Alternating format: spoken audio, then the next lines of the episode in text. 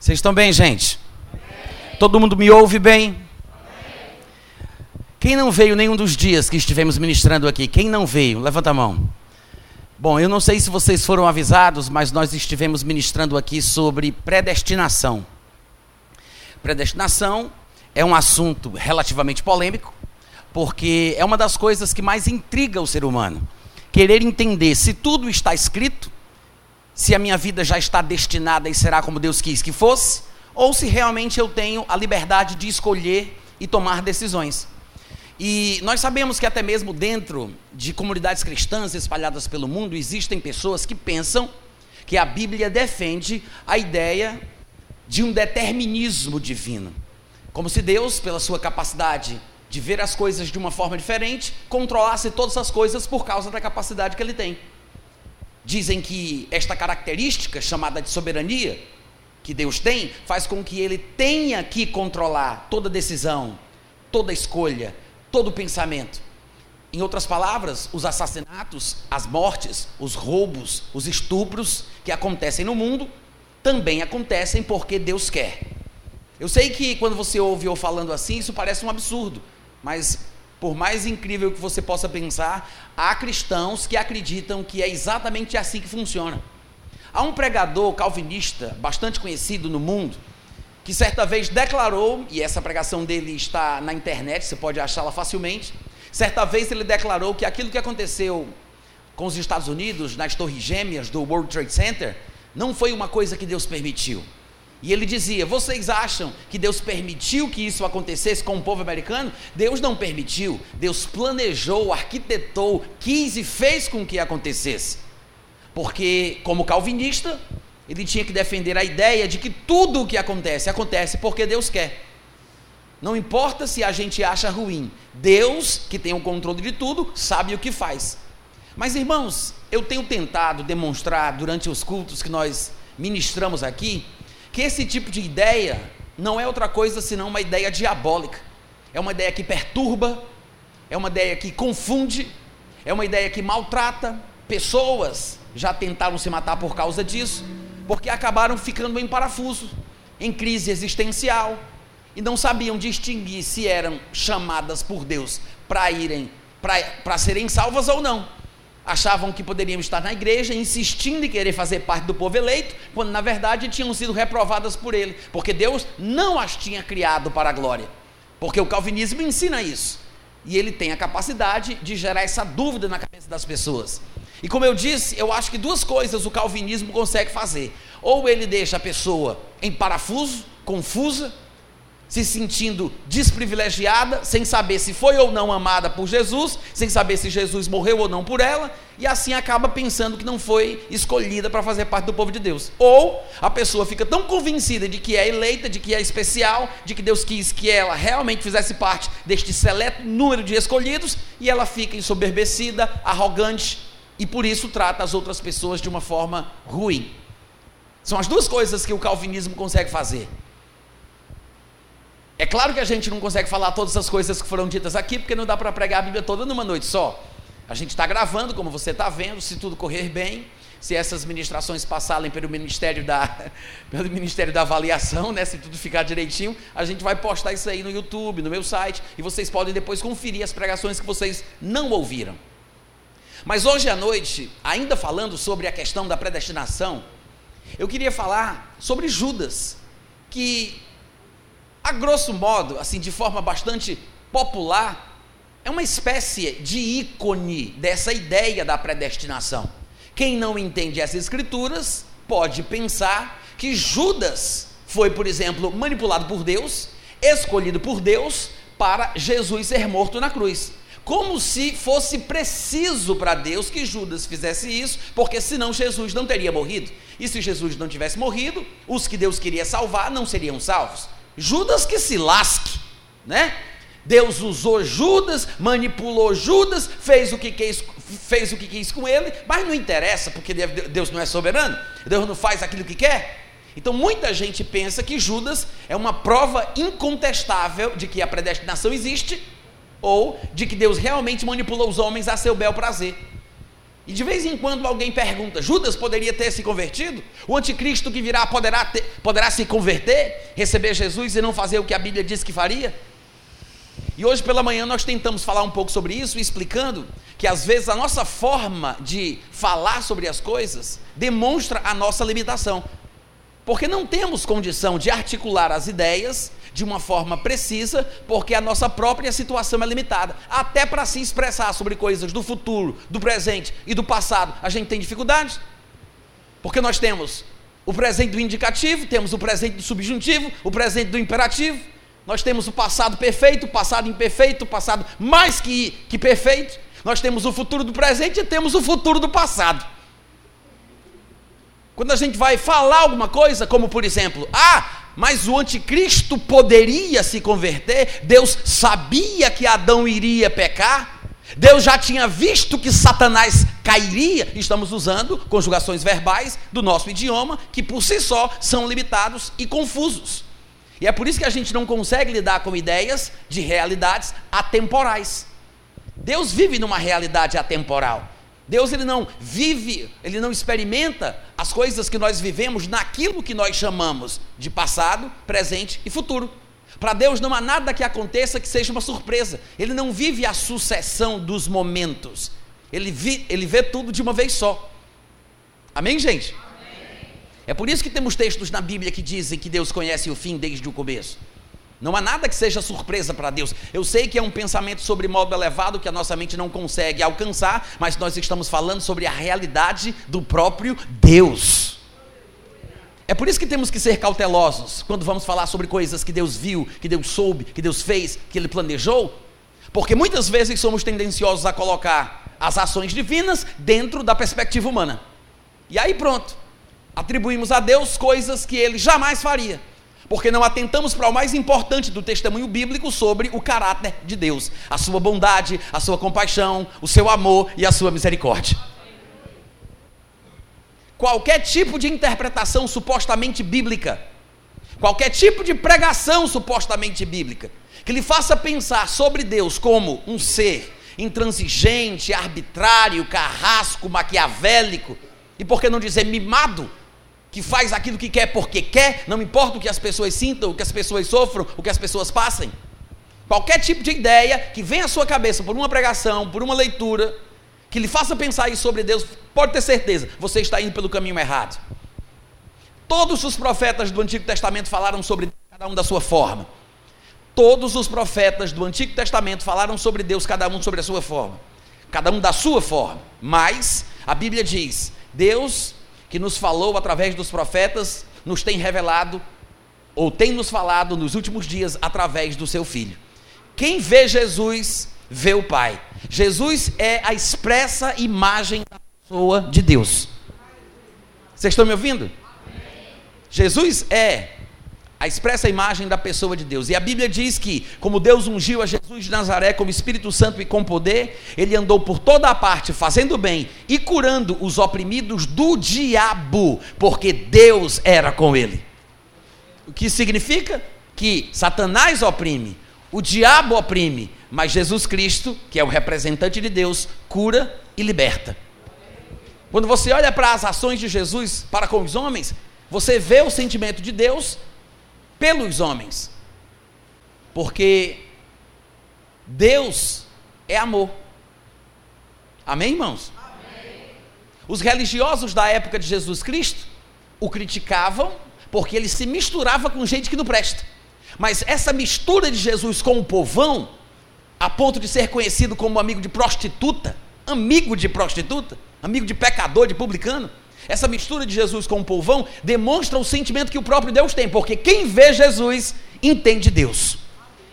E Jesus dizendo alguma coisa sobre o caráter de Deus, ele disse o seguinte: Deus é aquele que faz o sol nascer sobre bons e maus, e ele faz a chuva cair sobre os justos e os injustos. Porque Deus é aquele que abençoa o que presta. Olha aqui para mim que é mais negócio, hein? O pregador sou eu. E Deus é aquele que abençoa o que presta e o que não presta. Amém, gente? Amém.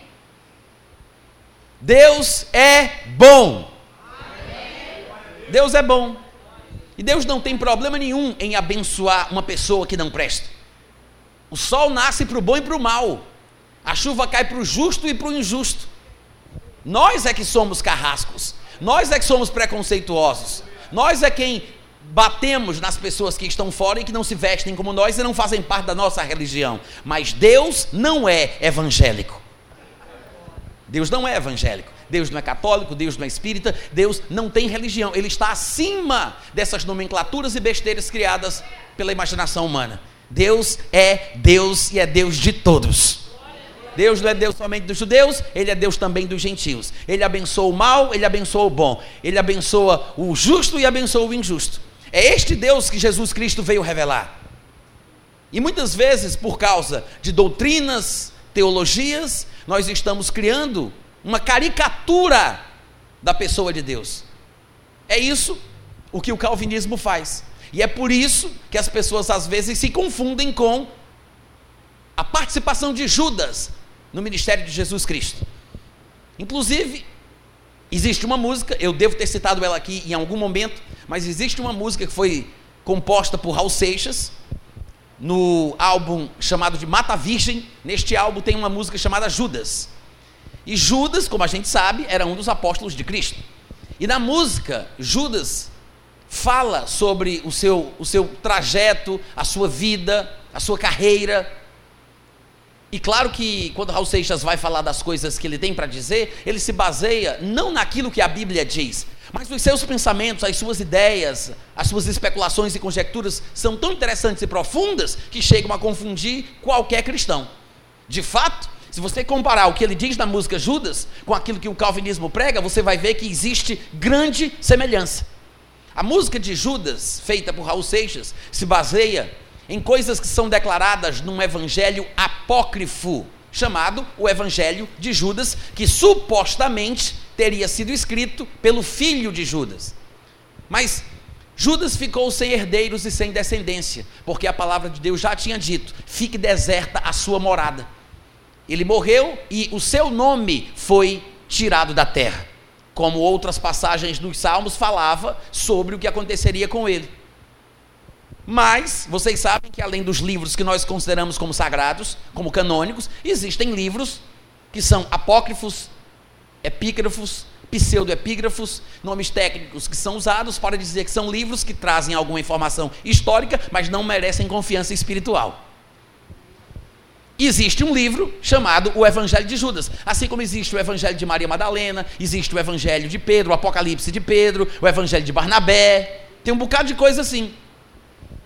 Naquela época era muito comum as pessoas escreverem, colocarem nomes de pessoas famosas para tentar validar as coisas que eles escreviam. Hoje nós, nós temos esse tipo de, de, de, de fraude, né? a fake news. Hoje nós temos pessoas que plagiam obras de outros que copiam exatamente aquilo que foi produzido por outra pessoa e ela coloca no seu livro, no seu nome. Imagine naquela época que não existia ISBN, ficha catalográfica, direitos autorais, não existia a imprensa, tudo era feito na mão. Qualquer pessoa dotada de um pouquinho mais de capacidade ou habilidade com a escrita, ela poderia fazer uma falsificação qualquer. É assim que surgiram, por exemplo, estes evangelhos, o evangelho de Enoque, o livro de Enoque e assim por diante. Pessoas que escreveram coisas que foram tiradas do folclore judaico popular, de tradições orais, coisas verdadeiras misturadas com coisas que foram passando de boca a boca, que não passavam de folclore. E aí colocaram no livro, atribuíram o livro a um determinado nome famoso e popular na nação, e aquilo até hoje vem se arrastando. No evangelho apócrifo de Judas, ele conta exatamente essa história que Jesus teria supostamente escolhido ele para fazer uma grande obra, para cumprir uma determinada missão. Na música, Raul Seixas diz que ele era parte de um plano secreto, amigo fiel de Jesus, porque foi escolhido por ele para pregá-lo na cruz. Tinha esse objetivo. E a música continua dizendo: Judas morreu como um homem, desculpa, Cristo morreu como um homem, Marte da salvação, deixando para Judas, que era seu amigo, o sinal da traição. É porque lá em cima, na beira da piscina, olhando os simples mortais, ou seja, no bem bom lá do céu, da glória, do paraíso, né? não está nem aí para o que os homens sentem e passam, lá em cima, na beira da piscina, olhando os simples mortais, nas alturas, fazem escrituras e nunca nos perguntam se é pouco ou demais. E a música continua dizendo assim: se eu não tivesse traído, se Judas não tivesse traído, teria morrido cercado de luz, porque fazia parte dos doze apóstolos, mas o mundo não teria a marca sagrada da cruz. E para provar que Jesus o amava, porque o que Judas iria fazer era uma coisa importante para o plano de Deus, e para provar que o amava, pediu outro gesto de amor. O primeiro gesto de amor seria a traição, mas ele pediu outro gesto de amor. Que foi, pediu que o traísse com um beijo, que a sua boca então marcou. É que lá em cima, lá na beira da piscina, olhando os simples mortais nas alturas, fazem escrituras e nunca nos perguntam se é pouco ou demais. Sai, Satanás dos infernos! É diabólico ou não é esse negócio? Mas não entra na cabeça da pessoa, né? Para você pensar, rapaz, que coisa profunda. Que coisa profunda. Será que Judas fazia parte de um plano divino maior? Porque esse pensamento é o pensamento calvinista, que Deus sabe o que faz, usa as pessoas, as situações a seu bel prazer, visando alcançar os seus objetivos. Um Deus manipulador, mimado, maquiavélico, que opera por debaixo dos panos e que não está nem aí para o que qualquer pessoa pensa. Então Raul Seixas expressou de forma bastante inteligente o sentimento calvinista. Mas irmãos, isso não está na Bíblia. Não é isso que a palavra de Deus ensina. E às vezes, por causa de pequenas porções das Escrituras, que falam sobre as previsões divinas de acontecimentos futuros, nós pensamos que tais previsões são pré-determinações das quais os homens não podem fugir. Coisas que falavam sobre o que Judas, por exemplo, faria no futuro, não são, na verdade, determinações para que ele fizesse, são apenas revelações, são previsões. Deus está mostrando antecipadamente aquilo que Deus viu, aquilo que Deus soube. Deus ele tem um ponto de vista privilegiado. E ele pode muito bem falar sobre coisas que vão acontecer, para que quando tais coisas acontecessem, os homens pudessem entender que a sua palavra merece confiança. Até Jesus disse isso. Estou dizendo isso para vocês agora, para que quando acontecer, vocês creiam em mim. Então, nós temos várias declarações divinas que realmente apontam para o que Judas faria, mas não são predeterminações das quais Judas não poderia fugir. São revelações, informações antecipadas. Revelação é diferente de predeterminação. Quantos estão entendendo? Amém. Judas fez o que fez porque quis fazer. Judas agiu como agiu porque Judas quis que fosse assim. O fato de Deus ter conhecido o coração de Judas não faz de Deus o responsável pelo que Judas escolheu, pelo que Judas decidiu. E se você ler na Bíblia, por exemplo, em Marcos capítulo 3, do versículo 13 ao 19, você vai ver que aqui nós temos a passagem que fala a razão pela qual Jesus escolheu Judas. Para que Judas foi escolhido? Diferentemente do que diz o calvinismo e o raul seixismo, Judas não foi escolhido para pregá-lo na cruz. Porque, irmão, se Judas fazia parte de um plano secreto com o objetivo de fazer Jesus morrer por nós para que fôssemos abençoados, Judas merece entrar no céu. Quantos concordam comigo? E não só isso, nós devemos celebrar e dar graças a Deus pela vida de Judas. Mas não podemos simplesmente agradecer a Deus por Judas. A gente tem que lembrar que Judas jamais teria pecado se Adão não tivesse possibilidade dessa miséria na humanidade. Adão pecou, graças a Deus, possibilitou que Judas pudesse futuramente pecar. Mas não somente a queda de Adão é motivo de alegria, temos que nos alegrar que Satanás existe, porque se Satanás não existisse, Adão teria caído. A gente vai agradecer a Deus pela traição de Judas, pela queda de Adão e pela existência de Satanás. Vocês estão me ouvindo? Marcos capítulo 3, do versículo 13 em diante, diz assim: Depois subiu ao monte e chamou os que ele mesmo quis. Jesus chamou os que ele quis. Aí alguém vai dizer: Está vendo aí?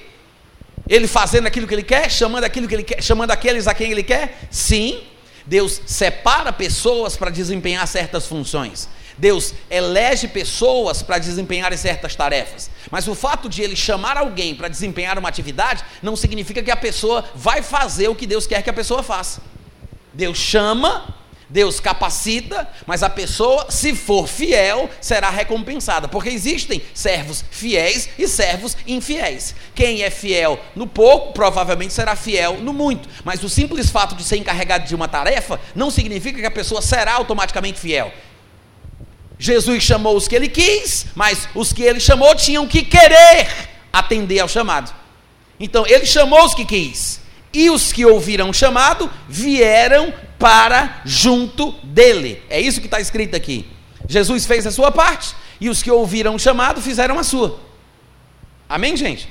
Chamou os que ele quis, e os que foram chamados quiseram vir para junto dele. Então, designou doze, e eu quero que você lembre que entre os doze se encontra Judas Iscariotes, tá? Ele designou doze para quê? Para estarem com ele, para os enviar a pregar e para exercer a autoridade de expelir demônios. Vocês conseguem repetir as três coisas para as quais eles foram chamados? Para o quê? Para estar com Jesus, para para para estarem com Jesus, para pregarem o Evangelho e para exercerem a autoridade de expelir demônios. Exatamente nessa ordem. Em primeiro lugar, eles deveriam estar com Jesus. E não essa importância estar com Jesus, porque Jesus tinha em mente que influenciaria eles através das suas palavras. Jesus Cristo passaria mais tempo com eles falando do que fazendo. É por isso que em todos os lugares em que Jesus fazia milagres, em primeiro lugar ele ensinava, pregava e depois curava. De vez em quando você vai encontrar passagens que dizem isso. E Jesus percorria toda a circunvizinhança, ensinando, pregando e curando. Nunca curando, pregando e ensinando. Era sempre ensinando, pregando e curando. Do mais importante para o menos importante. Hoje o problema é que a gente tenta curar e depois quer ensinar. A gente tem que ensinar primeiro e depois a gente ora pela cura. Então, Jesus Cristo passaria um tempo com os discípulos falando, ensinando Chegaria um momento em que Jesus iria reconhecer que o trabalho de pregação e de ensinamento teria surtido o efeito que ele esperava. Que é por isso que ele vai olhar para os discípulos certo dia e vai dizer: Limpei vocês pela palavra que vos tenho falado. Então, antes de serem enviados para pregar, eles teriam que gastar tempo estando com Jesus. Estar com Jesus, como nós acabamos de ler aqui, não significava simplesmente estar lá de corpo, de corpo presente. Porque a pessoa que simplesmente se encontra no lugar onde Jesus está falando, não é automaticamente abençoada pelo simples fato de poder tê-lo ouvido. Sabe que tem muita gente que deixou de andar com Jesus porque ouviu Jesus pregar? Tem alguém vivo aqui hoje à noite? Jesus pregava coisas que não eram difíceis de serem engolidas. Muita gente se escandalizava com as coisas que ele falava. Certo dia ele disse: Quem comer a minha carne, quem beber o meu sangue, terá a vida eterna em si mesmo. Quem não comer a carne, quem não beber o sangue, não tem a vida eterna. Irmãos, é uma coisa que ele está falando de forma figurativa, mas escandalizou muitos judeus, ainda mais com esse negócio de beber sangue. Que para eles já era um absurdo, ainda mais sangue humano. Chupe o meu sangue.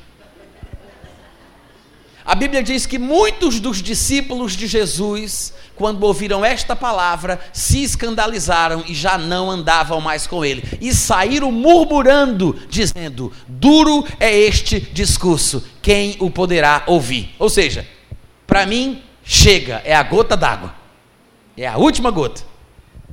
Aí você pensa que Jesus ficou preocupado porque a sua pregação estava sendo muito dura e o pessoal estava abandonando ele? Não.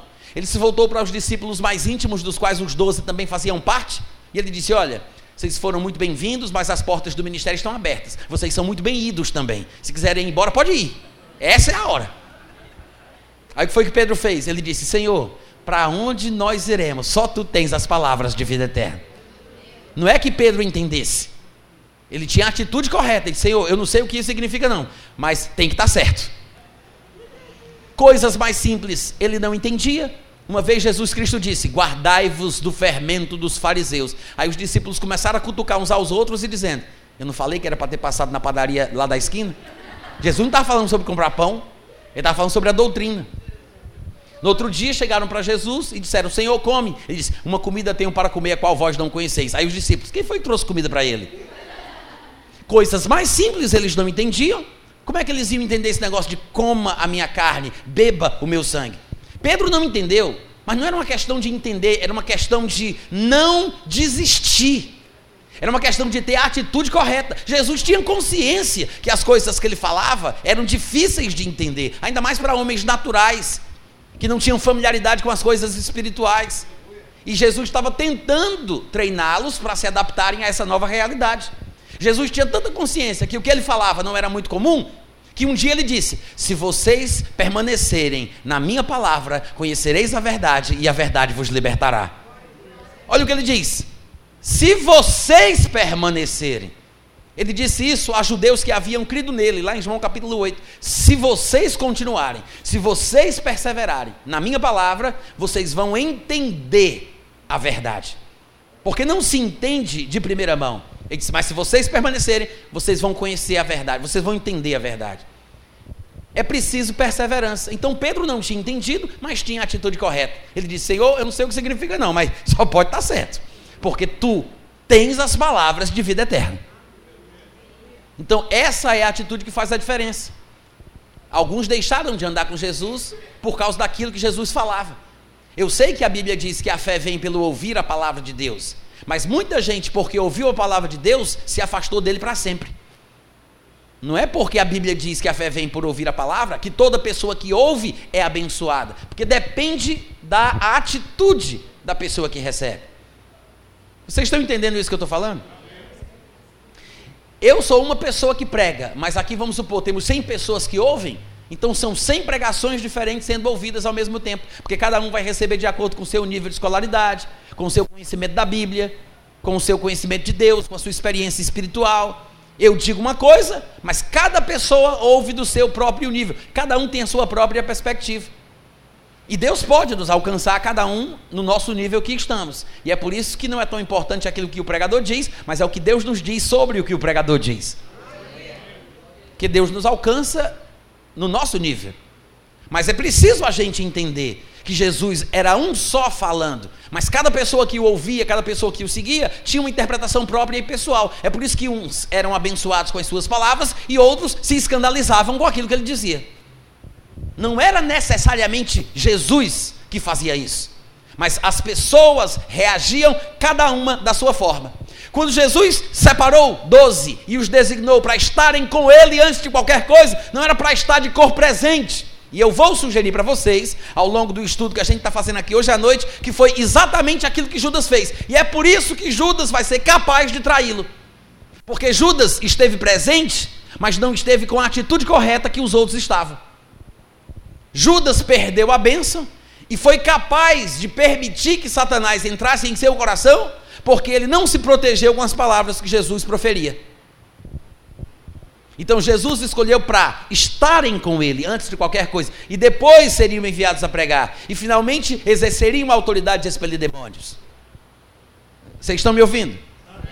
E aí ele fala no versículo 16 que os doze que ele designou para estarem com ele, pregar e exercer a autoridade de expulsar demônios são Simão, a quem acrescentou o apelido de Pedro, Tiago, filho de Zebedeu, e João, que era irmão dele, aos quais deu o apelido de esquentadinhos ou filhos do trovão, André, Filipe, Bartolomeu, Mateus, Tomé, Tiago, filho de Alfeu, Tadeu, Simão, Zelote e Judas Iscariotes, que foi quem o traiu. Ou seja, Judas não foi escolhido para trair Jesus Cristo.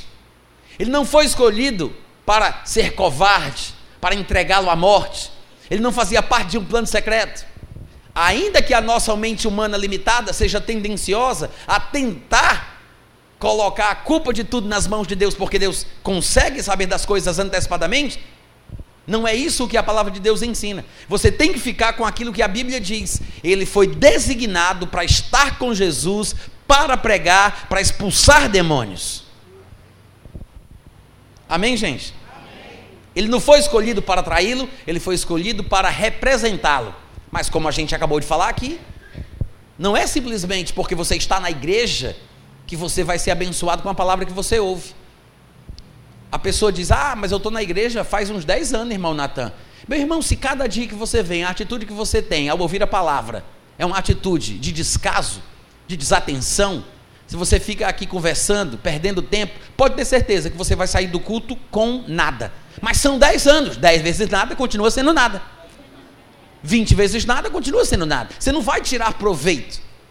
Então, o simples fato de Judas ter estado com Jesus não faz diferença. Jesus iria fazer a sua parte, ele iria falar, ele iria ensinar, e as palavras podem mudar as pessoas.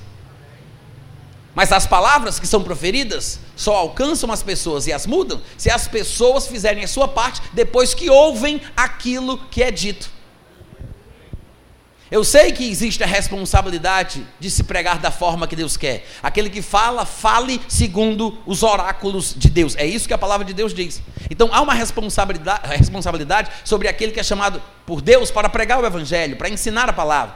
Mas assim como tem uma responsabilidade sobre aquele que fala, tem uma responsabilidade sobre aquele que ouve. Jesus disse: Vê depois como ouvis, porque aquele que tem, mais se lhe dará, e ao que não tem, até o que pensa que tem, vai ser tirado. Por causa de que? Ele disse: Vede, pois, como ouvis. É a forma. Está lá em Lucas 8,18, tá, gente? É a forma, a atitude que você ouve. Ele disse: Veja como você ouve. Vê depois como ouvis. Outro evangelho diria: Vê depois o que ouvis. E eu penso que a diferença entre o evangelho de Lucas e esse outro evangelho que fala sobre o que e sobre o como é porque Deus talvez queira mostrar que para a gente é importante o que a gente ouve, mas também é importante como a gente ouve o que a gente ouve.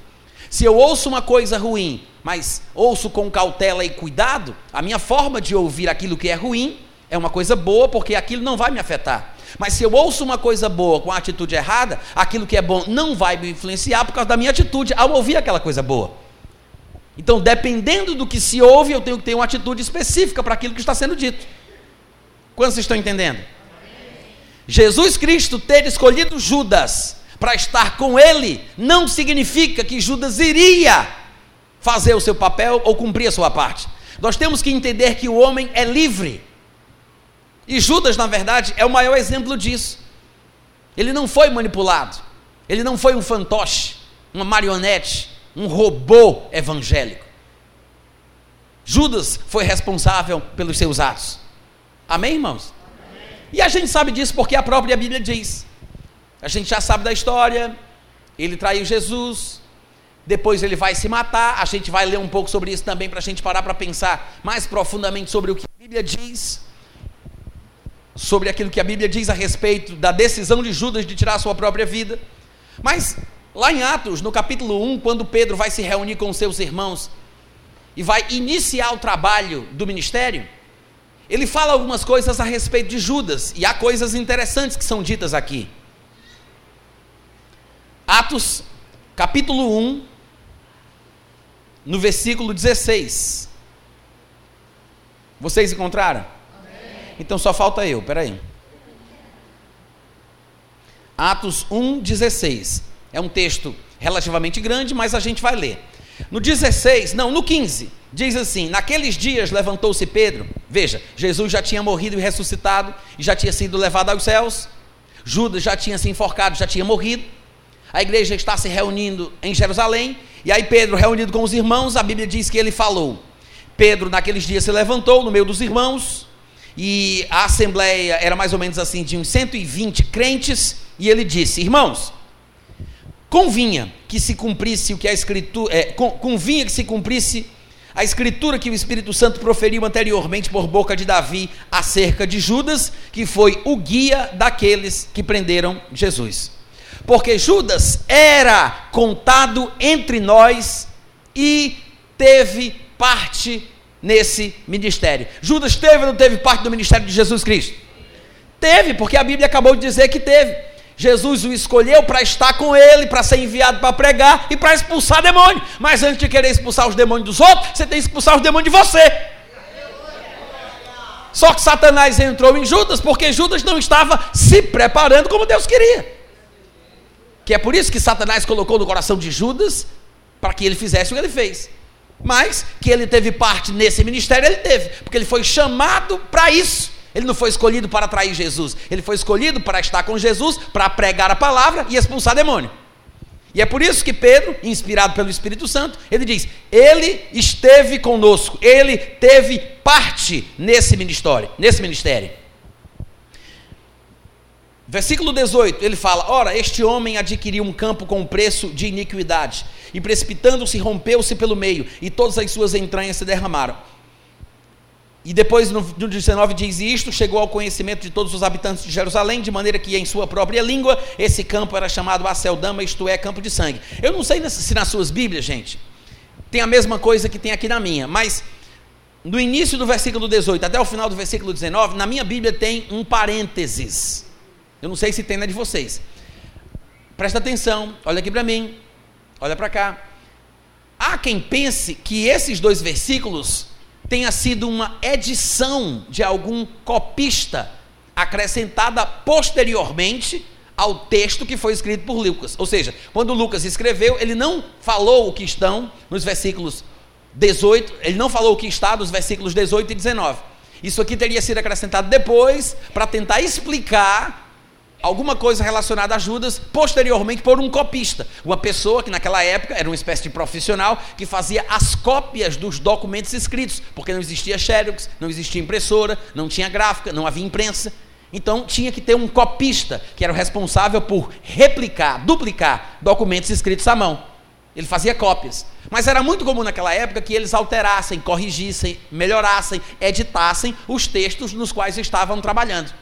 Era tão comum que quando João escreve o livro de Apocalipse, sabendo como era a cultura da sua época, ele diz: Quem mexer nesse livro, eu jogo uma praga, hein? Quem tirar ou acrescentar qualquer coisa no meu livro está amaldiçoado. Por quê? Porque isso era comum naquele período. Então, os estudiosos acreditam que esses parênteses é uma espécie de explicação. E me faz pensar que pode ser. Por quê? Porque o que ele está dizendo aqui no texto não faz muito sentido, porque está dizendo que Judas comprou um terreno com o preço da iniquidade. Mas a gente sabe, e a gente vai ler isso aqui daqui a pouco pelo Evangelho de Mateus, que Judas, quando viu que Jesus foi entregue, ele se arrependeu, foi até os sacerdotes, disse que tinha traído e pecado contra sangue inocente, devolveu o dinheiro e se matou. Como é que esse homem comprou esse terreno? Depois que ele foi morto, ele voltou com uma alma penada e comprou o terreno? Ele devolveu o dinheiro e se matou, como é que ele comprou esse terreno? Como vocês estão me ouvindo? Provavelmente, provavelmente, isso aqui tenha sido uma edição mal feita de algum copista.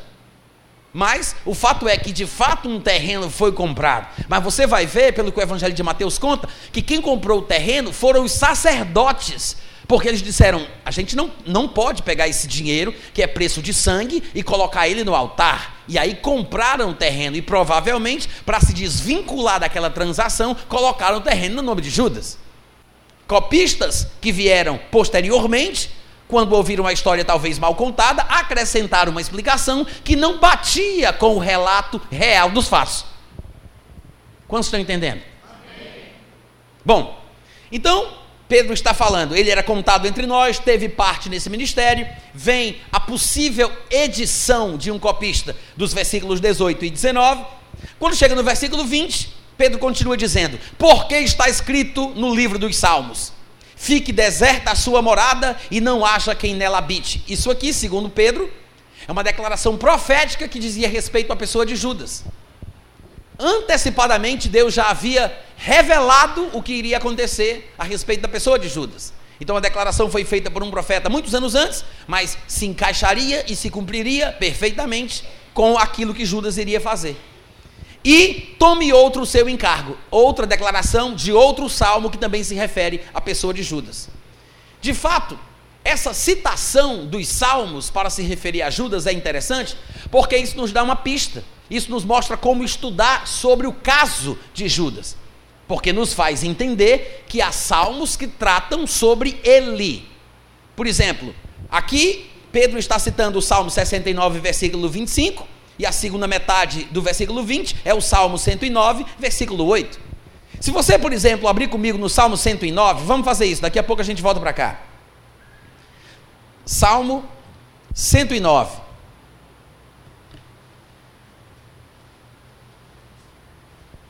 Todo mundo achou? Eu não vou ler o salmo todo, até poderíamos fazer isso, mas você pode fazer em casa. Mas eu quero mostrar para vocês que alguns versículos são conhecidos da gente. Por exemplo, versículo 8 diz assim: Os seus dias sejam poucos e tome outro o seu encargo. A gente acabou de ler isso. Segundo Pedro, esse versículo do Salmo 109 se refere a Judas. Os seus dias sejam poucos, ou seja, que ele morra logo. E que outro tome o seu cargo ocupe a sua posição ministerial, porque ele teve parte neste ministério. De fato, Pedro ele diz lá em Atos 1:16 o seguinte: Não, no versículo 17, ele era contado entre nós e teve parte neste ministério. A gente leu isso. Ele era contado entre nós, ou seja, Judas fazia parte dos doze. Onze, mais Judas, doze. Ele era contado entre eles. Fazia parte dos doze apóstolos. Ele fazia parte daquele ministério. Mas aí o salmo diz: Fique deserta a sua morada, seus dias sejam poucos, tome outro o seu encargo. Isso quer dizer que aqui no Salmo 109 fala algumas coisas sobre a pessoa de Judas. No versículo 5, por exemplo, diz assim: Pagaram-me o bem com o mal, pagaram-me o amor com o ódio. O que isso significa? É uma referência ao que Judas fez com Jesus. O amor de Jesus por ele foi pago com ódio. O bem que Jesus fez a ele foi pago com o mal. Então é como se Jesus estivesse falando pela boca do profeta. Pagaram-me o bem com o mal, pagaram-me o amor com o ódio. Os seus dias sejam poucos, tome outro o seu encargo. E no versículo 17, ainda seguindo a mesma linha de raciocínio, diz assim: Amou a maldição, que ela o apanhe. Não quis a bênção, que ela aparte-se dele. Isso aqui tudo diz respeito a Judas. O texto está falando profeticamente que Judas se apegou mais à maldição do que à bênção. Por isso ele foi amaldiçoado e não abençoado. É por isso que ele perdeu o privilégio de estar com Jesus e ser abençoado por ele. Amou a maldição? Então que ela o apanhe. Não quis a bênção? Aparte-se dele. Veja como é, na verdade, uma espécie de retribuição. Não é uma determinação divina dizendo que Judas seria como ele foi mas Judas receberia o que ele merecia receber, por causa de atitudes que Judas teve. Profeticamente, antecipadamente, Deus já estabeleceu qual seria a sentença dele por causa de atitudes e ações que ele teve. Amou a maldição? Então seja amaldiçoado. Não quer a bênção? Então vou retirar. Versículo seguinte, versículo 18: Vestiu-se de maldição como de um manto, como de uma túnica. Penetre, pois, a maldição como água no seu interior e nos seus ossos como azeite. Olha só que coisa forte Deus está falando a respeito de Judas. Seja-lhe como a roupa que cobre e como o cinto com que sempre se cinge. No versículo 25, falando sobre Jesus Cristo, dessa situação, Diz: Tornei-me para eles objeto de opróbrio, quando me veem, meneiam a cabeça. Isso aqui é Jesus Cristo, já traído, crucificado na cruz. Ou seja, a traição seria feita por Judas, que também é mencionado no Salmo 109. No versículo 29 também diz assim: Cubram-se de ignomínia os meus adversários, e a sua própria confusão os envolva como uma túnica. Em outras palavras, separando apenas alguns versículos do Salmo 109, que Pedro achou por bem usar para falar de Judas, porque provavelmente o Salmo 109 fala questões da vida de Judas. E quando a gente analisa isso, o que é que a gente entende? O Salmo 109 está dizendo que Judas se apegou à maldição, que Judas estava confuso, a confusão se apoderou dele. Tão confuso ele estava que ele fez a besteira que fez e depois se arrependeu tão confuso ele estava que ele fez a besteira que ele fez, sabe-se lá por qual motivação especificamente. Mas quando ele vê que Jesus Cristo foi realmente condenado, o que foi que ele fez? Ele se arrependeu, quis desfazer o negócio, devolver o dinheiro e ainda foi se matar, de tão, de tão condenado que ele estava, de tão pesada que estava a sua consciência. É uma confusão ou não é? Hein, gente? É uma confusão. Voltando para Atos capítulo 1, nós vemos que no versículo 20, Pedro faz uso de dois versículos dos Salmos para dizer que estes versículos apontavam profeticamente para características da vida de Judas. E a gente acabou de ler alguns versículos do Salmo 109 que nos mostram coisas pelas quais Judas passou. Se apegou à maldição, por isso ele foi amaldiçoado, perdeu a bênção, em vez de retribuir o amor que Jesus dava para ele, ele trouxe ódio, em vez de retribuir o bem que Jesus dava para ele, ele trouxe o mal. Ah, você quer a maldição, não quer a bênção? Então pronto, que assim seja. Então, que ele seja apanhado numa grande confusão, que foi o que aconteceu. Aí no versículo 21, Pedro, ainda no seu discurso, ele diz: É necessário, pois, que dos homens que nos acompanharam durante todo o tempo em que o Senhor Jesus andou entre nós, começando no batismo de João, até o dia em que dentre nós foi elevado às alturas, um destes se torne conosco testemunha da sua ressurreição. Deixa eu explicar o que é que Pedro está falando aqui. Ó, Jesus escolheu 12 apóstolos por questões espirituais, proféticas. Tinha que ser 12, por causa das 12 tribos de Israel. Tinha que ser 12. Assim como a Nova Jerusalém terá 12 fundamentos, 12 portas, tinha que ser 12. Isso quer dizer o seguinte: se Judas tinha se desviado e tinha se matado, alguém tinha que tomar o lugar de Judas. Infelizmente, alguns teólogos insistem em dizer que o 12 apóstolo foi Paulo pela sua importância, pelo seu ministério, pela sua carreira, pelo que ele fez. Mas, irmãos, Paulo nem tinha condição de ser o 12 apóstolo, porque para preencher esta vaga ministerial da qual Judas se desviou, tinha que preencher certos pré-requisitos. Os pré-requisitos são demonstrados claramente aqui nos versículos 21 e 22. É necessário que dos homens que nos acompanharam durante um determinado período de tempo. Ele diz: durante todo o tempo em que o Senhor Jesus andou entre nós. Esse tempo todo começa onde e termina onde? Ele diz: começa no batismo de João. Não importa se não estávamos com ele do batismo para trás, porque isso não interessa para a pregação do evangelho. O que importa para ser seu representante e apóstolo do Cordeiro, fazer parte dos doze, é ter estado com ele do batismo para frente. Do batismo para trás não interessa. Mas tem que ter estado com ele durante todo o tempo que ele andou na terra, começando do batismo de João até o dia que ele foi elevado às alturas. Um destes tem que se fazer conosco testemunha da sua ressurreição. Sabe o que isso significa? Que nem todo mundo tinha capacidade para poder substituir Judas. Nem todo mundo tinha se interessado pelo que estava acontecendo em Jerusalém, pelo avivamento que Deus estava trazendo a Jerusalém desde o batismo de João. Muita gente só vai prestar atenção depois que conhece Jesus, ou que vê o milagre, ouve falar dele. Poucos eram aqueles que já estavam na pegada do avivamento desde quando João Batista aparece. E o que é mais curioso é que, ainda que nem todos estivessem lá do batismo quando Jesus apareceu, Judas estava. O que mostra interesse nem todo mundo preenchia os pré-requisitos para ser apóstolo do Cordeiro, mas Judas preenchia. Por quê? Porque Judas tinha estado com Jesus desde quando Jesus apareceu para ser batizado por João. Vocês estão me ouvindo, gente? Para uma pessoa ter visto Jesus ser batizado, ela teria que ter estado com João antes de Jesus aparecer. Ela estava com João, e num determinado dia, Jesus aparece para ser batizado. E a pessoa viu Jesus sendo batizado porque já estava interessada no movimento que Deus estava causando em Jerusalém através de João Batista. Judas tinha esse interesse. Então você observa que Judas não era um homem tão mau como às vezes a gente pensa. Judas não era um demônio encarnado. Existe uma deturpação, uma evolução da linha calvinista. Os calvinistas tradicionais talvez não digam isso, mas eu conheci um grupo, um ministério da cidade de Recife, um grupo calvinista que evoluiu a ponto de dizer que os homens que não recebem a Jesus estão predestinados ao inferno, porque na verdade não tem como recebê-lo, porque não são seres humanos, são demônios encarnados. Só pode nascer de novo, só pode ser eleito para a salvação os que são pessoas. Quem é demônio encarnado já está condenado ao inferno. Por que eles diziam isso? Eles interpretavam a passagem das parábolas que Jesus contou, quando Jesus disse que veio um inimigo num determinado, numa determinada plantação de trigo, e durante a noite ele plantou o joio. E aí cresceu o joio junto com o trigo e ficou aquela bagunça e ninguém sabia mais o que era o que. E estes irmãos acreditavam que isso significava que há gente na terra que na verdade não é gente, é demônio encarnado. E que é por isso que não pode se converter, porque está destinado mesmo para o inferno.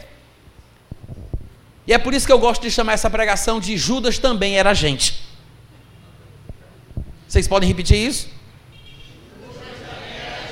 Vamos lá, todo mundo junto agora. Como é que é? Judas também era agente. Judas não era um demônio encarnado. Não era Satanás em pessoa. Ele era um homem comum como outro qualquer, que tinha os seus defeitos, mas ele buscava as coisas de Deus, ele tinha interesse. Ele estava lá com João Batista quando Jesus apareceu. Ele preenchia os pré-requisitos para ser um dos apóstolos do Cordeiro. A gente sempre vê o lado negativo de Judas, mas a gente, a gente não para para pensar sobre as coisas positivas que ele tinha na vida dele. Claro que ele tinha algumas características positivas.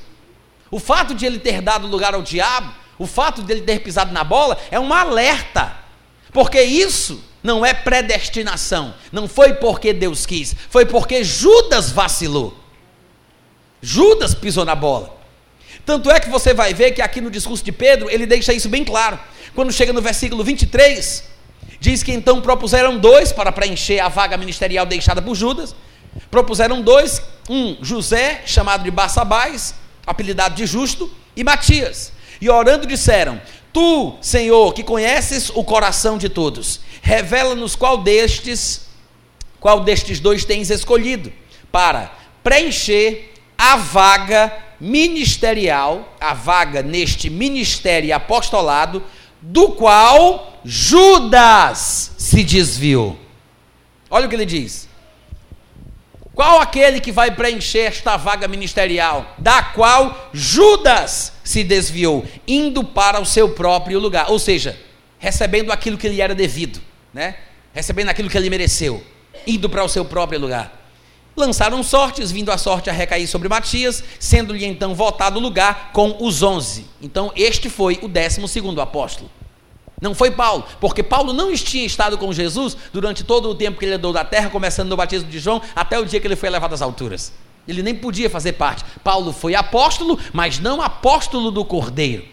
Ele não fazia parte dos doze. O ministério apostólico de Paulo era outro, tinha outra nuance, outro objetivo, outra função. Amém, gente? Agora, o que é interessante é que Judas tenha feito parte do ministério, ele realmente cumpria os pré-requisitos, mas Pedro disse: foi ele quem se desviou. Ele quem se desviou, ele quem se afastou. E quando a gente lê o Evangelho de Mateus, que fala um pouco dos detalhes do que aconteceu com Judas, quando ele percebeu que fez besteira, é de partir o coração. Abre comigo lá em Mateus capítulo 27, por gentileza. Mateus 27, a partir do versículo 1. Vocês encontraram, gente? Versículo 1: Ao romper do dia, todos os principais sacerdotes e os anciãos do povo entraram em conselho contra Jesus para o matarem. Amarrando-o, levaram-no e, e o entregaram ao governador Pilatos. Então Judas, que o traiu, o que o traiu, vendo que Jesus tinha sido, na verdade, condenado, aí a minha versão diz assim: tocado de remorso, devolveu as 30 moedas de prata aos principais sacerdotes e aos anciãos, e aos anciãos dizendo: Pequei, traindo sangue inocente. Eles, porém, responderam: E daí, dá teus pulos. Isso não tem nada a ver com a gente, não, compadre. É contigo. Isso, o que nos importa? Isso é contigo. Então Judas, indignado, atirando para o santuário as moedas de prata, retirou-se e foi enforcar-se. E os principais sacerdotes, tomando as moedas, disseram: Não convém, não é lícito deitá-las do cofre das ofertas, porque é preço de sangue, é dinheiro sujo. E tendo deliberado, compraram com elas o campo do oleiro para cemitério de forasteiros. Por isso, aquele campo tem sido chamado até o dia de hoje de campo de sangue. Que é aquilo que a gente leu lá no livro de Atos. Veja que quem comprou não foi Judas, quem comprou foram os sacerdotes que receberam a devolução das moedas de Judas. Judas não ficou com o dinheiro, eu sei que ele aceitou o dinheiro, eu sei que ele recebeu o dinheiro, mas se fosse pelo dinheiro, não precisava ele devolver e nem tinha por que ele se matar. Você vê que Judas estava confuso, como disse o Salmo 109. Quando ele abriu a porta a Satanás, quando ele não se apegou à bênção, quando ele não retribuiu o amor que Jesus deu para ele, ele estava dando lugar ao diabo você vai ver que durante a ceia Satanás consegue colocar no coração de Judas um propósito maligno. Irmãos, Satanás não tem condição de colocar no coração de ninguém coisa alguma se essa pessoa não der lugar para ele. Se você não der lugar, ele não tem. É por isso que a Bíblia diz: não deis lugar ao diabo. Por quê? Porque quem manda sou eu. Sou eu que determino. Não é ele que vai simplesmente entrar naquele que ele quer. Não é ele que vai decidir a quem ele vai devorar. Ele não pode entrar na igreja e dizer: vocês três, vocês quatro, me espera ali no final do culto, tem uma conversinha com vocês. Ele não pode desgraçar a vida de seu ninguém só porque ele quer. Ah, mas a Bíblia diz que ele anda ao nosso redor como, como devorador, procurando alguém a quem possa tragar. Graças a Deus! Graças a Deus! Que a Bíblia diz que ele anda ao nosso redor procurando alguém a quem possa tragar. Amém, irmãos? Por que, que vocês não estão dando glória a Deus, aleluia? Porque se a Bíblia diz que ele anda ao nosso redor procurando alguém a quem possa tragar, é porque ele tem que fazer uma pesquisa de campo para conseguir encontrar alguém a quem possa. Ele não pode pegar qualquer um só porque ele quer. Ele tem que andar ao redor procurando alguém a quem possa. Diga, comigo ele não pode. Graças a Deus que ele tem que procurar alguém a quem possa. Amém, gente? Então veja que ele não tem essa autoridade toda. Ele não tem lugar se você não der. Então por que que Satanás colocou no coração de Judas?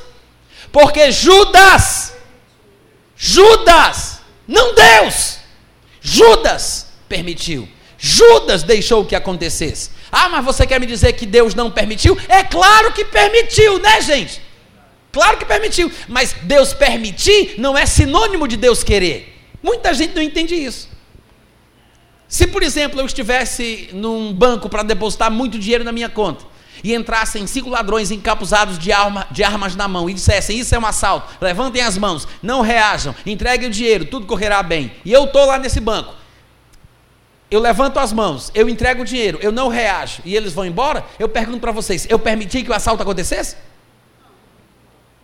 Eu permiti que o assalto acontecesse ou não?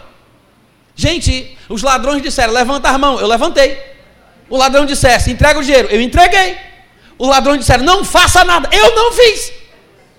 Eu permiti ou não, rapaz?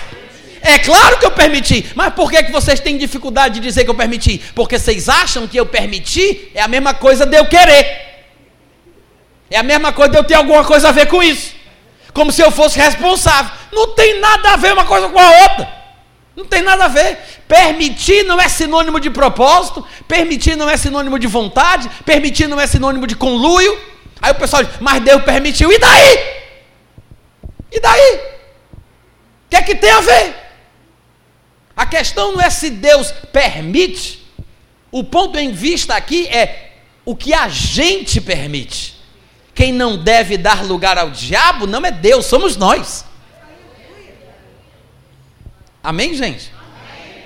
Satanás não consegue colocar dentro do coração de ninguém uma coisa que a pessoa não queira que Satanás coloque. Uma coisa que a pessoa não deixa que Satanás coloque. Uma coisa que a pessoa não permite que Satanás coloque. Eu posso até não conseguir evitar que os passarinhos sobrevoem a minha cabeça, mas eu posso evitar que eles façam um ninho nos meus cabelos. Eu posso até não conseguir evitar que o inimigo bata na porta da minha casa, mas eu posso evitar que ele sente no sofá da minha sala.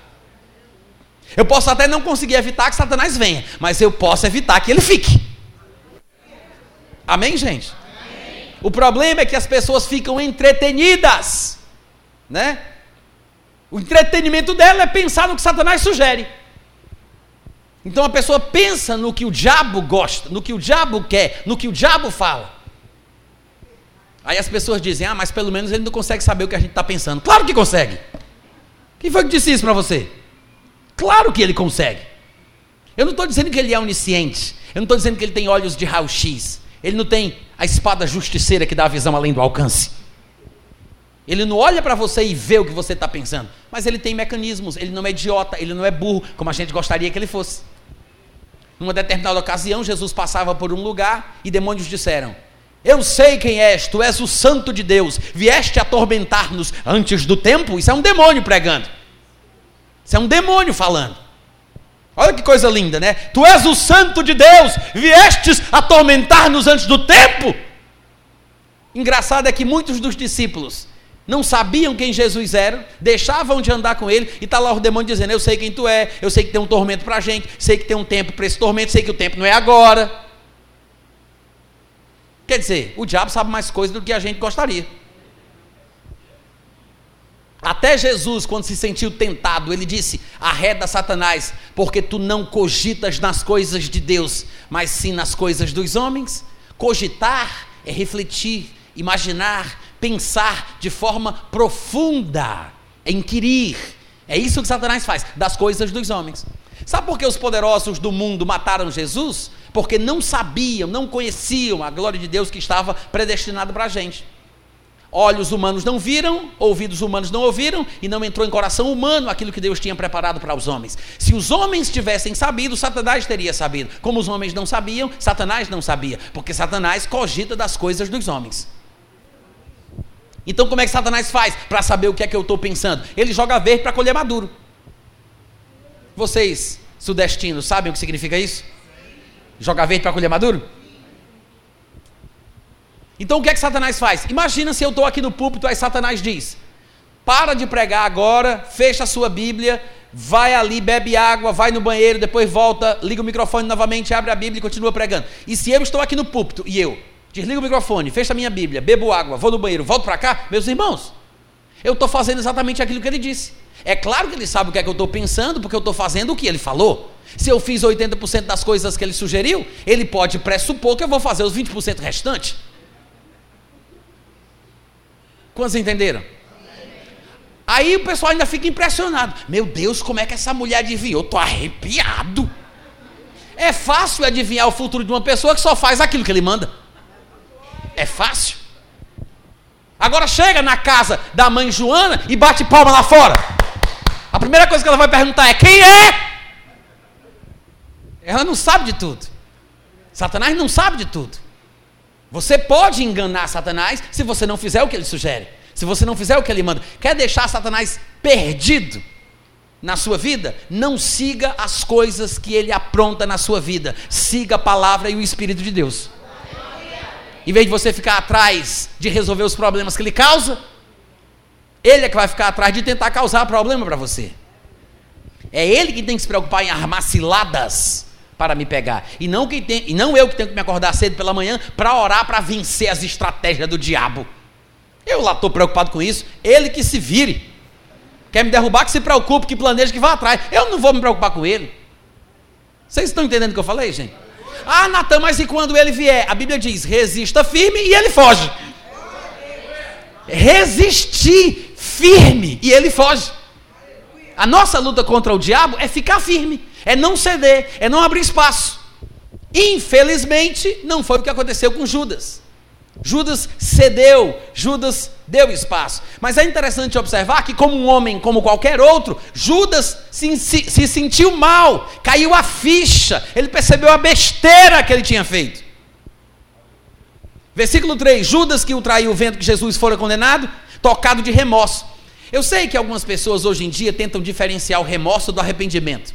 Alguns de vocês talvez até já tenham, ouvi, já tenham ouvido alguém fazendo isso, né? Mas, ainda que a minha versão aqui tenha dito que Judas ficou com remorso, ou seja, o que faz a gente pensar que ele não se arrependeu, ele só ficou com remorso. Isso aqui, irmãos, é, um, é uma má tradução da palavra usada no original. De fato, a palavra que aparece aqui, eu vou até procurar ela aqui para ler para vocês, tá? Essa palavrinha é metamelomai. Essa palavra, metamelomai, é traduzida como arrependimento em alguns lugares que nós conhecemos. Aqui, por alguma razão misteriosa, não sei porquê, os editores acharam por bem colocar remorso. Talvez porque não queriam dizer que Judas teria se arrependido, porque arrependimento é uma coisa profunda e um verdadeiro piedoso e temente a Deus se arrepende, mas Judas não merece nada, ele só deve ter tido remorso, porque tem uma diferença. Talvez tenha sido essa a intenção, não sei, Deus sabe, né? Mas a palavra metamelomai, ela aparece em 2 Coríntios capítulo 7, versículo 8, quando Paulo diz: Porquanto ainda que vos tenha entristecido com a carta, não me arrependo, embora já tenha me arrependido. Vejo que aquela carta vos entristeceu por breve tempo. É a mesma palavra que está lá. Hebreus 7, 21 diz assim: Mas este conjuramento, porque a, por, este conjuramento por aquele que lhe disse: O Senhor jurou e não se arrependerá, tu és sacerdote para sempre. E aparece em Mateus 27, 3. São os lugares onde a palavra aparece no Novo Testamento. Ou seja, é realmente usada como arrependimento em outros lugares da Bíblia também. De fato, existem versões de Mateus 27, 3 que falam arrependimento em vez de remorso. Um exemplo disso poderia ser a versão Almeida Corrigida Fiel, que diz: Então Judas, o que o traíra, vendo que fora condenado, trouxe arrependido as 30 moedas de prata. E não é a única versão que usa a palavra arrependido. Há outras que falam expressões semelhantes, falando do arrependimento e não simplesmente do remorso. E eu estou fazendo questão de mostrar essa diferença para que a gente não pense que Judas não foi sincero, porque ele só teve remorso e não se arrependeu. Não é isso o que o texto diz, ainda que a minha versão pareça dizer isso. Quantos estão entendendo? Eu estou mostrando que Judas sentiu de verdade. Ele realmente estava mal, meu irmão. Ele estava mal. Estava com a consciência pesada. Ele estava arrependido. Para você ver, a atitude dele é tão, é tão curiosa, porque ele devolveu as moedas de prata, ele confessou abertamente, dizendo: Gente, pelo amor de Deus, vamos acordar, isso aí que eu fiz foi errado, isso foi pecado. Judas diz: Eu pequei. Ele assumiu o seu erro. Ele disse: Eu pequei, esse homem é inocente, isso não está certo, está aqui o dinheiro em vez de vocês, soltem Jesus. Era isso, que, era isso que Pedro queria, era isso o que Judas queria. Enquanto Pedro, João e os outros apóstolos estavam correndo, com medo, fugindo, Judas foi lá dar a cara a tapa. Todo mundo fugiu. Aí vai lá Judas e diz: Esse homem não merece isso. O que eu fiz foi errado, eu assumo, eu reconheço, eu estou mal, isso é pecado, está aqui o dinheiro, soltem ele. Já parou para pensar, gente? Já parou para pensar nisso? Nunca ninguém nos mostra o lado humano de Judas. O conflito, a confusão, a perturbação. E é bom que a gente perceba esta perspectiva, tem, enxergue esse lado, para que a gente observe que essas coisas acontecem na vida de qualquer um. Na vida de qualquer um. Ele estava num ambiente bom, numa igreja boa, com um pregador bom. O pastor dele era excelente. Mas não é o ambiente que vai te fazer ser o que o ambiente tem. Você pode experimentar ficar uma semana na garagem, você não vai virar um carro. Não é porque você vem para a igreja que você vai virar um crente. O ambiente não vai te transformar. Sim, Judas esteve com Jesus, mas de corpo presente. Porque as palavras de Jesus não alcançaram o coração de Judas como deveria para causar a transformação que Jesus esperava. Mas Judas, percebendo a besteira que tinha feito, se arrepende, fica triste, confessa o seu pecado, devolve o dinheiro. E quando os sacerdotes demonstram que não vão desfazer coisa nenhuma e que Judas se vire com a sua consciência, Diz no versículo 5 que então Judas, atirando para o santuário as moedas de prata, veja, que ele não entregou na mão de ninguém, ele estava com tanta raiva, tão irado, tão indignado, que ele demonstrou a sua indignação jogando com raiva o dinheiro. Se observa a situação. Dá para entender o estado emocional de Judas com isso. Ele se retirou e foi se matar. Gente, uma pessoa não se mata por qualquer besteira. A perturbação na cabeça de Judas deve ter sido muito grande. Aquilo que nós lemos no Salmo 109, falando da confusão que se apoderaria dele, a maldição que viria sobre a sua vida, porque ele trocou o bem pelo mal, o amor pelo ódio. Ou seja, Judas fez por onde? Infelizmente, ele mereceu, ele deu lugar. Quantos estão entendendo? Então não vem dizer para mim que Judas foi predestinado, ou que Judas só fez o que fez porque foi determinado por Deus e que ele não poderia fugir do seu destino, porque Deus quis que ele fosse assim. Ele não foi escolhido para atrair Jesus, ele foi escolhido para estar no ministério. Mas ele fez o que fez, e Deus, com seu conhecimento antecipado, previu e revelou o que haveria de acontecer. Não determinou, mas revelou para que quando acontecesse, nós pudéssemos dar crédito à sua palavra, mostrando que a sua palavra merece confiança. No Salmo 41, versículo 9 está escrito: Até o meu amigo íntimo, em quem eu confiava, que comia do meu pão, levantou contra mim o calcanhar. Todo mundo sabe que isso aqui é uma declaração profética, que ainda que tenha sido proferida por um profeta de muitos anos, muitos anos atrás, essas palavras se encaixam perfeitamente na boca de Jesus. É Jesus falando pela boca do profeta, se referindo a Judas, que era seu amigo íntimo em quem ele confiava. Lembra que quando Judas apareceu, Jesus perguntou: O que queres, amigo? Não vos chamo mais de servos, mas vos chamo de amigos. Judas estava lá. Ele disse: Amigo íntimo em quem eu confiava, que comia comigo do meu pão. Que é exatamente uma das coisas que aparece também no momento da ceia, quando Jesus diz: É aquele que mete a mão no bocado juntamente comigo para pegar o pão. Ou seja, é exatamente isso que o salmo está declarando. Levantou contra Jesus o seu calcanhar. Irmãos, estar presente não vai fazer diferença. Não fez diferença na vida de Judas, não vai fazer diferença na vida de ninguém. Então, não pense que o destino vai cooperar para o seu bem, se você não fizer a sua parte. Quantos estão entendendo? Em Hebreus 2:1 está escrito: Por esta razão importa que nos apeguemos com mais firmeza às verdades ouvidas, para que delas jamais nos desviemos. Nós temos que nos apegar com mais firmeza às verdades ouvidas. Por quê? Deve haver algum tipo de força contrária a estas verdades que estamos ouvindo. O tempo inteiro, constantemente, situações, emoções, a nossa vida de uma forma geral deve apresentar coisas que tentam roubar essa palavra do nosso coração. Exatamente como Jesus explicou na parábola do semeador. Satanás vem e tira a semente do coração.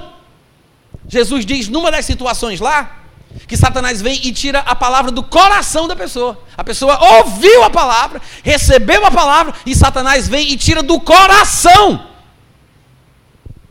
Já parou para pensar nisso? Então temos que nos apegar com mais firmeza às verdades que nós ouvimos. Para quê? Para que a gente não se desvie delas. É exatamente aquilo que Judas não fez. Poderia ter feito, mas ele não fez. Em João 15, cap, cap, capítulo 15, versículo 3, João 15, 3, Jesus diz: Vós estáis limpos pela palavra que vos tenho falado. Em outras palavras, aquilo que Jesus dizia limpava os ouvintes. As palavras de Jesus limpam os seres humanos, purificam os seres humanos. Só que para essa palavra surtir efeito, a pessoa que ouve tem que receber. Vocês estão me ouvindo, gente? Nesse momento aqui, ó, nesse momento nós temos várias ondas de rádio passando aqui pelo prédio. Ondas AM, FM. A gente não consegue ouvir, mas elas estão aqui. Elas estão presentes. Para eu receber o que está sendo transmitido por cada frequência, eu tenho que pegar um receptor, que em português é rádio, mas em inglês se chama receiver, que é receptor. E aí eu sintonizo na frequência que me interessa. E aí eu posso ouvir o que já está sendo dito. Então, não é que Deus não esteja falando, é a gente que não está ouvindo. E a gente muitas vezes não ouve porque não está preparado para isso. Quantos compreendem o que eu estou querendo dizer? Então a gente tem que sintonizar. A gente tem que fazer a nossa parte. A gente tem que prestar atenção. Eu tenho que me apegar com mais firmeza àquilo que eu estou ouvindo. Para que em tempo algum eu me desvie daquilo que foi dito. Então, as palavras de Jesus limpavam e limpam até hoje, mas vai depender da atitude daquele que ouve. Então, Judas estando lá ouvindo o que Jesus falava, não faria com que Judas fosse automaticamente o que as palavras de Jesus poderiam fazer com ele. Judas tinha uma responsabilidade.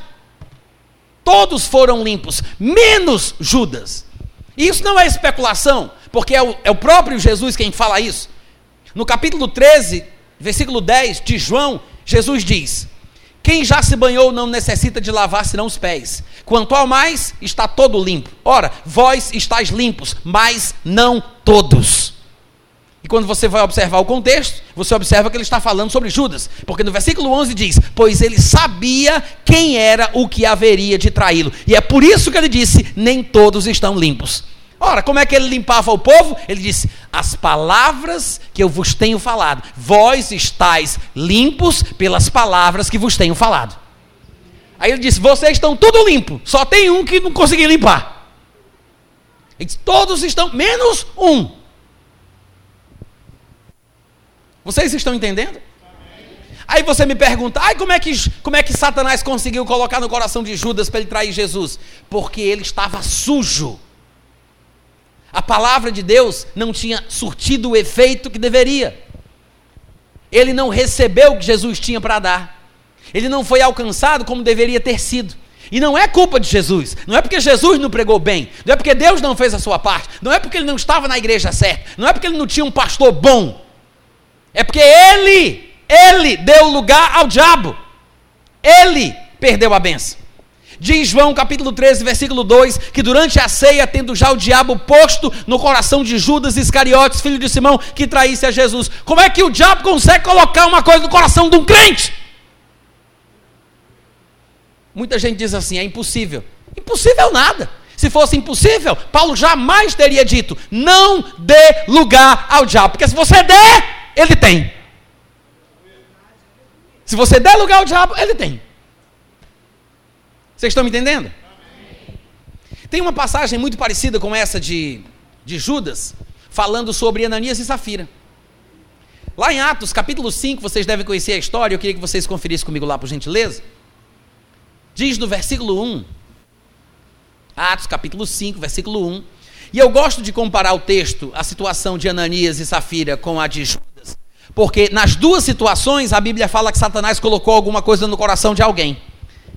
A respeito de Judas, como eu acabei de ler, em João 13, 2 diz que o diabo pôs no coração de Judas. Lá em Atos 5, 3 diz que Satanás encheu o coração de Ananias. Ou seja, são expressões semelhantes que falam de coisas iguais. Aconteceu com Judas, aconteceu com Ananias. Satanás colocou alguma coisa no coração dos dois. Só que aqui na passagem de Ananias, nós temos alguns vislumbres esclarecedores. Por exemplo, no versículo 1 diz que Entretanto, certo homem chamado Ananias, com sua mulher Safira, vendeu uma propriedade. Mas, em acordo com a sua mulher, reteve parte do preço e, levando o restante, depositou aos pés dos apóstolos. Qual foi o erro de Ananias e Safira? Foi porque eles não deram tudo? O erro é não dar o seu tudo? Não. O erro é ser fingido, hipócrita, mentiroso porque eles venderam um terreno, um terreno, pegaram uma parte do dinheiro, aí foram entregar dizendo assim: ó, a gente vendeu por esse valor aqui, a gente não quer nada para nós, a gente quer abençoar a igreja. A gente não quer nada para nós. Ou seja, querer aparentar uma coisa que não é. Eles usaram uma oferta para ter ibope dentro da igreja. A coisa mais triste que pode acontecer é alguém dar uma oferta com o objetivo de ter alguma coisa. Porque se você dá para receber, você já perdeu a benção. Tem muita gente crente que só abençoa a igreja financeiramente porque o pastor garantiu que ele vai receber 100 vezes mais. Isso não é oferta, é investimento. Porque se você tiver a predisposição correta no seu coração, você não vai dar só porque alguém te garantiu que você vai receber. Você vai dar porque mais bem-aventurada a coisa é dar do que receber. Graças a Deus poder dar. Mas tem gente que é assim, que dá para ter eles deram o dinheiro para serem vistos como espirituais, desprendidos, liberais, bença. Sabe aquele tipo de gente que chega para o pastor e diz: Pastor, eu quero contar um testemunho do que Deus fez na minha vida. Ô oh, meu irmão, me diga. Não, mas é domingo à noite no microfone. Quer aparecer. É exatamente o que Ananias e Safira fizeram. Venderam terreno por um valor, pegaram uma parte, disseram que era tudo, só para parecer que eles eram muito espiritual. Outra coisa importante que a gente não pode deixar de comentar é que no versículo 2 diz que Ananias em acordo com a sua mulher. Então, não tem esse negócio de o sacerdote do lar toma as decisões que prejudicam a família toda. Não, a mulher pode discordar daquilo que o homem decide. A mulher não pode fazer tudo o que o marido quer. Ela não precisa obedecer às coisas que o marido diz. Ah, mas o marido não é o cabeça do lar. O, o marido é o cabeça, mas a mulher é o pescoço. Faz parte do corpo. Amém, gente? Não pode. Aí você diz, Natan, que coisa errada. Será que tá, é, é certo a mulher não obedecer ao marido? Claro, depende da ordem. Se o marido disser que tem prazer em ver ela tendo relação sexual com outro homem, ela vai obedecer? Hum? Hein, gente? Por quê? Não é o marido que está mandando? E se o marido disser que quer ver ela bebendo cachaça com ele no bar do Chiquinho? Obedece? Não. Então existe uma desobediência bíblica. Existe uma desobediência civil apoiada pelas Escrituras. Você vê Pedro e João fazendo isso. Eles foram ordenados pelas autoridades de Israel a não pregarem, a não ensinarem no nome de Jesus. E Pedro falou claramente: não podemos obedecer aos homens em vez de obedecer a Deus. E não obedeceu. Sadraque, Mesaque e Abdinego Eles estavam lá, não se prostraram na estátua, e Nabucodonosor disse: Vocês não estão, estão sabendo não que vocês podem morrer por causa disso? Eu vou jogar vocês dentro da fornalha, quero ver qual é o Deus que vai salvar vocês de lá. Aí Sadraque, Mesaque e Abednego responderam: Bom, se Deus vai salvar ou não vai, a gente não sabe, mas que a gente não vai, que a gente vai escovar, a gente não vai não.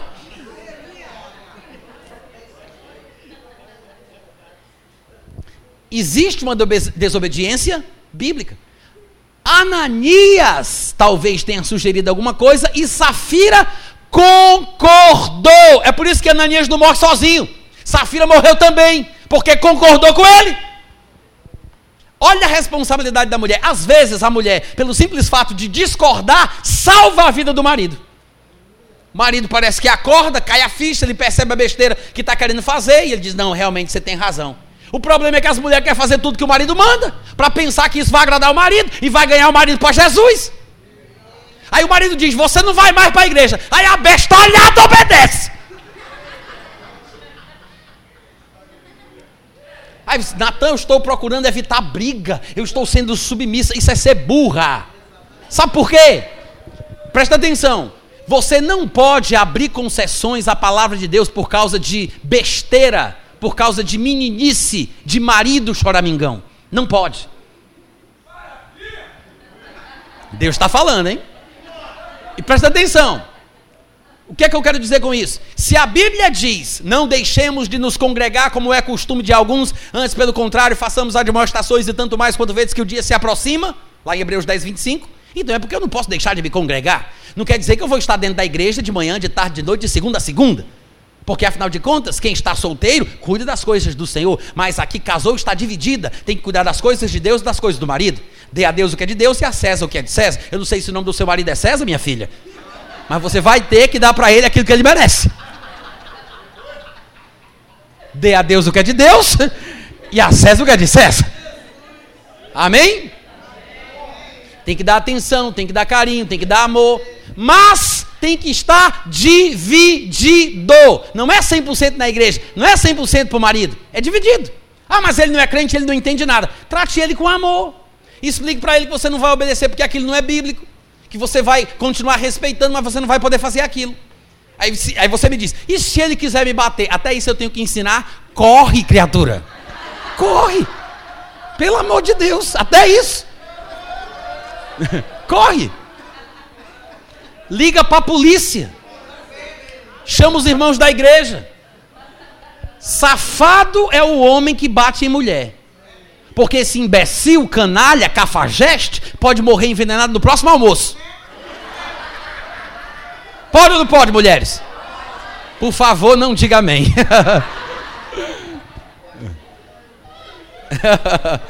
Mas, o que é que eu estou querendo dizer com isso? Que a mulher não deve obedecer em tudo, gente. Agora, porque a mulher abre mão facilmente de coisas que são importantes para ela, ela transmite uma mensagem para o marido que aquilo ali não é tão importante como ele pensava. Eu não quero que você vá mais para a igreja. Aí ela não vai. Mostra para o marido o quê? Que realmente não é importante como ele pensava. Não é importante como ela queria que ele pensasse que fosse. Ela abre mão facilmente das coisas que são de Deus. É um mau testemunho. Você pensa que está ganhando marido, mas você está colocando ele mais longe mais longe da igreja. Isso não quer dizer que você tem que discutir, que brigar, que reclamar, mas você não precisa concordar com tudo. Amém, irmãos? Amém. Safira concordou. Esse é o problema. Aí diz a Bíblia no versículo 4. No versículo 4, Pedro abordando ainda Ananias diz: conservando porventura o valor do terreno não seria teu? Vendido não estaria em teu poder? Que besteira foi essa, rapaz, que vocês aí assentaram no coração? Como, pois, assentaste no coração este desígnio? Curioso que ele diga isso, porque, como a gente sabe, nós vimos que a Bíblia diz que Satanás colocou no coração dele. No versículo 3, disse Pedro: Ananias, por que encheu Satanás o teu coração? Mas nessa ocasião ele estava dizendo que foi Ananias que assentou esse desígnio em seu coração. O que quer dizer que rolou uma parceria. Satanás fez a sua parte, mas Pedro também executou o seu papel. Não foi simplesmente Satanás que colocou isso no coração de, de, de Ananias, porque Satanás quis. Como se Pedro não tivesse, como se Ananias não tivesse escolha. Do mesmo jeito que ele encheu o coração de Ananias, ele colocou no coração de Judas. Ora, mas se para Satanás conseguir encher o coração de Ananias com este propósito, Ananias teve que assentar o desígnio em seu coração, da mesma forma, para que Satanás colocasse no coração de Judas que ele traz Jesus, é porque Judas fez por onde? Não foi o destino. Judas teve responsabilidade nisso. Quantos vocês estão me ouvindo? Amém. Tanto é que depois que ele percebe a besteira que fez, ele se arrepende dos seus erros. Ele se arrepende, ele briga, ele reclama, ele confessa que pecou, ele devolve o dinheiro e ainda se mata. De tão condenado que estava. Porque percebeu, onde, ele percebeu onde ele tinha errado. Pois é, voltando aqui para o texto de Ananias, Pedro diz: Como assentaste em teu coração este desígnio? Você não mentiu aos homens, mas mentiu a Deus. Ouvindo estas palavras, versículo 5, Ananias caiu e expirou, sobrevindo grande temor a todos os ouvintes. Os moços se levantaram, cobriram-lhe o corpo e, levando ele embora, o sepultaram. Quase três horas depois, lá vem a mulher preocupada com o homem que não voltou para o almoço. Entrou a mulher de Ananias, não sabendo o que tinha acontecido. Então Pedro, dirigindo-se a ela, perguntou-lhe: Diz-me, vendestes, portanto, aquela terra? Gente, sabe por que, que Pedro perguntou para ela a mesma coisa que ele perguntou para Ananias? Deu a ela a mesma chance que deu a Ananias? Porque cada um de nós prestará contas individualmente diante de Deus. Se Ananias fosse responsável pelo juízo que viria sobre ela, ele não perguntaria. Assim que ela entrasse, Pedro diria: Peixe morta, cai agora no chão, seja amaldiçoada, morra. Não, ele dá para ela a chance de dizer coisa diferente do que Ananias disse. Mas nós já sabemos, pelo que lemos do texto, que ela concordou com a mentira, concordou com Satanás. Era um tripé de concordância entre Satanás, Ananias e Safira. Oh, coisa linda, né? A tríplice aliança. Mas foi portanto, a mulher tinha a chance de se arrepender, ela tinha a chance de confessar o seu pecado, mas ela confirmou a mentira. E nós sabemos que quando uma coisa for mentira, eu não posso dizer que aquilo é verdade. Jesus disse: quando eu disser sim, que seja sim. Quando eu disser não, que seja não. Se é para dizer sim, eu digo não. Se é para dizer não, eu digo sim, é de procedência maligna. Sim, sim. Não, não. O que passar disso é do diabo. É exatamente isso aqui que aconteceu. Foi portanto? Aí ela respondeu: Sim. Versículo 9. Tornou-lhe Pedro, por que entrastes em acordo para tentar o Espírito do Senhor? Está vendo aí? Confirmou o que diz o versículo 2, que ela estava de acordo. Ela concordou com o marido. Não foi culpa de Ananias. Safira também tinha culpa no cartório. Quantos entendem isso? Porque entraste em acordo para tentar o Espírito Santo. Eis aí a porta, os pés dos que sepultaram teu marido, e eles também te levarão. No mesmo instante, caiu ela aos pés de Pedro e expirou. Entrando os moços, acharam-na morta e levando-a, sepultaram-na junto do marido. Que coisa mais linda! Hein? Juntinho do marido. Isso aqui só me faz pensar o seguinte: às vezes é melhor viver separada do que morrer junto. Não é verdade? É ou não é? É muito melhor, dependendo da situação, porque em situações extremas é preciso medidas extremas. Mas é muito melhor viver separado do que morrer junto. Safira morreu junto com o marido porque concordou com o marido. Safira só não se safou porque foi safada. Ela poderia ter escapado do juízo, mas ela também colocou no coração a mesma coisa que Ananias. Não foi só Satanás. Não fica com esse negócio de dizer, ah, Satanás fez isso, Satanás fez aquilo. Ele pode fazer a parte dele, mas você vai fazer a sua sempre que concordar com aquilo que Satanás sugere. Amém, irmãos? Aí você vai me perguntar, mas Natan, Deus não protege a pessoa para que Satanás não consiga colocar certas coisas no coração dessas pessoas? Depende. Depende. Qual é a sua atitude para com a palavra? Como você considera a palavra de Deus na sua vida? Porque os doze estavam ali com Jesus, ouvindo a sua pregação, mas nem todos estavam recebendo ela do mesmo jeito. Porque os que recebiam estavam sendo limpos. Ele disse: Vós estáis limpos pela palavra que vos tenho falado. Nem todos estão limpos, Jesus Cristo disse. Falando de Judas, que não foi limpo, não foi lavado pela palavra de Deus, porque Judas não estava com a atitude correta. Jesus não orava por todo mundo, ele orava por quem recebia a palavra.